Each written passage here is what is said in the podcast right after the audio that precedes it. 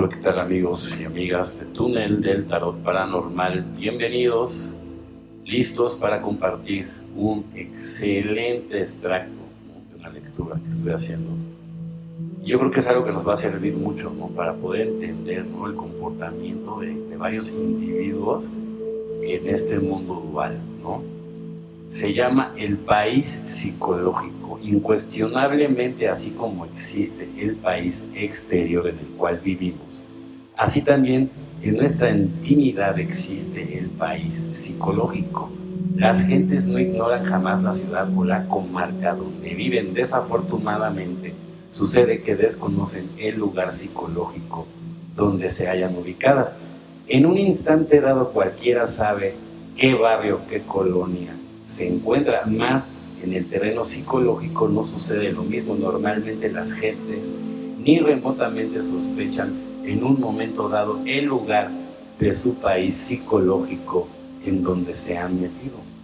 Así como en el mundo físico existen colonias de gentes decentes y cultas, así también sucede en la comarca psicológica de cada uno de nosotros.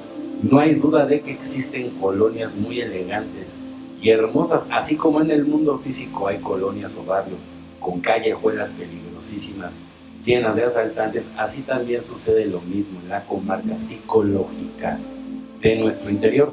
Todo depende de la clase de gente que nos acompañe. Si tenemos amigos borrachos, iremos a parar a la cantina y si estos últimos son calaveras, indudablemente nuestro destino estará en los prostíbulos. Dentro de nuestro país psicológico, cada cual tiene sus acompañantes, sus yoes. Estos llevarán a uno donde deben llevarlo de acuerdo a sus características psicológicas. Una dama virtuosa y honorable, magnífica esposa, de conducta ejemplar, viviendo en una hermosa mansión en el mundo físico, debido a sus yoes podría estar ubicada en antros de prostitución dentro de su país psicológico. Un caballero honorable, de honradez, intachable, magnífico ciudadano, podía dentro de sus comarcas psicológicas encontrarse ubicado en una cueva de ladrones debido a sus pésimos acompañantes yoes del robo, muy sumergidos dentro del inconsciente. Una anacoreta penitente, posiblemente un monje azul viviendo austero, dentro de una celda o algún monasterio, podría psicológicamente encontrarse ubicado en una colonia de asesinos, pistoleros, atracadores, drogadictos, debido precisamente a yoes infraconscientes o inconscientes sumergidos profundamente dentro de los recovecos más difíciles de su psiquis. Por algo nos han dicho que hay mucha virtud en los malvados y que hay mucha maldad en los virtuosos, muchos santos canonizados aún viven todavía dentro de los antros psicológicos del robo en casas de prostitución.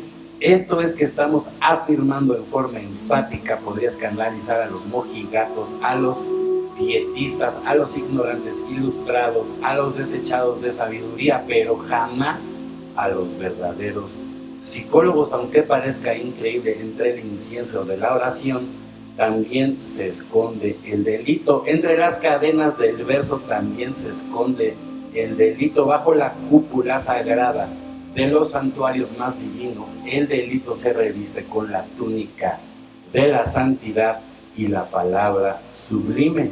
Entre los fondos profundos de los santos más venerables viven los yoes del prostíbulo, del robo, del homicidio, etcétera, acompañantes infrahumanos escondidos entre los insondables profundidades del inconsciente. Muchos sufrieron por tal motivo los diversos santos de la historia. Recordemos las tentaciones de San Antonio, todas aquellas abominaciones contra las que tuvo que luchar nuestro hermano Francisco de Asís sin embargo, no todo lo que dijeron esos santos y la mayor parte de los anacoretas callaron. Uno se asombra al pensar que algunos anacoretas penitentes y santísimos vivan en las colonias psicológicas de la prostitución o del robo en santos y si todavía no han sido descubiertas esas cosas espantosas de su psiquis, cuando las descubran usarán silicio sobre su carne, ayunarán, posiblemente se azotarán y rogarán a su divina madre Kundalini que elimine de su psiquis esos malos acompañantes en esos antros tenebrosos de su propio país psicológico. Ahí es donde los tiene metido. Muchos han dicho las distintas religiones sobre la vida después de la muerte y del más allá, que no se devanen más los sesos las pobres gentes sobre lo que haya del otro lado, más allá del sepulcro. Incuestionablemente después de la muerte de cada cual continúa viviendo en la colonia psicológica de siempre. El ladrón en los antros de los ladrones continuará, el lujurioso en las casas de cita proseguirá como fantasma. De mal agüero, el iracundo, el furioso seguirá viviendo en las callejuelas peligrosas del vicio y de la ira, ahí también donde brilla el puñal y suenan los tiros de las pistolas.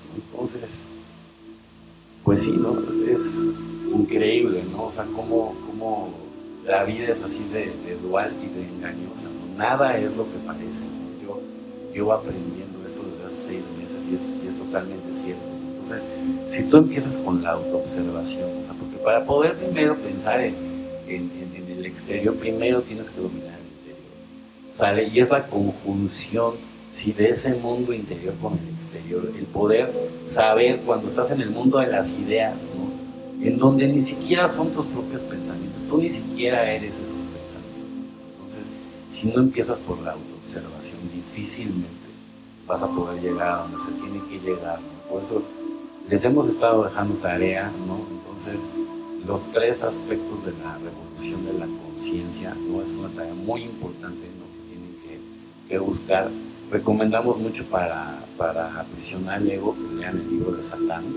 No nos espanten por el nombre el mejor libro que pueden comprar para aprisionar Bueno, pues sin más por el momento, eh, me despido de todos ustedes. Están escuchando Electro Alien Radio.